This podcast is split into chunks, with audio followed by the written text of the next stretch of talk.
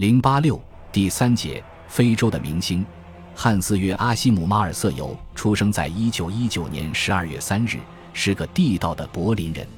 一九四一年春天，准尉飞行员马尔瑟尤随第二十七战斗航空团第一大队转场到了非洲。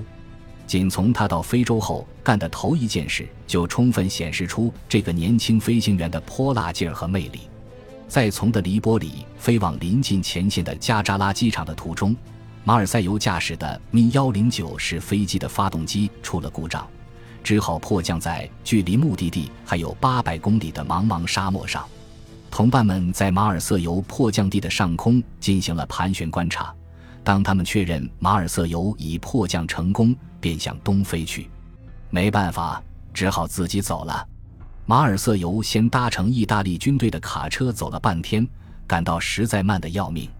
后来他跑到路旁的飞机场去，询问从班加西到德尔纳的飞机是否在这里着陆，可是谁都不清楚。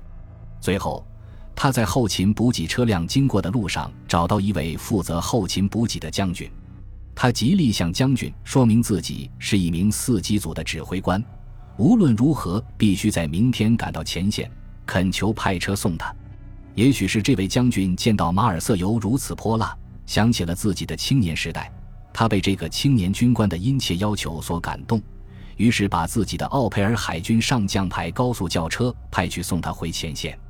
这件事使后勤司令部的军官们大为惊讶，面面相觑。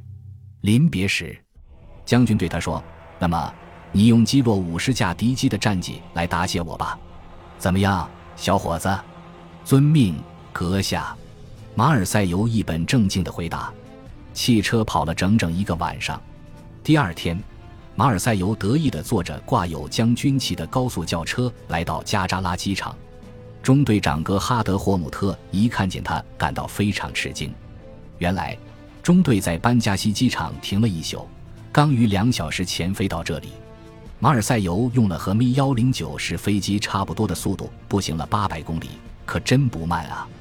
类似这种马尔塞尤式的故事还多着呢。在路过德尔纳的时候，奥佩尔海军上将牌汽车必须在这里加油，马尔基尤就利用这个空当去领薪金。当会计正要把此事记入他的军人手册时，马尔瑟尤发起火来。那页纸不能乱写，必须空着。原来那页纸是记录战功用的，而且上面已经记上了获得一等功铁十字勋章的字样。会计问道：“你还打算记一等以上的大功吗？”“当然啦。”马尔塞尤回答说。于是会计在那张空页上留下了充裕的地方。他嗤笑说：“这够大了吧？甚至连获得剑百叶骑士十字勋章也都记得下。”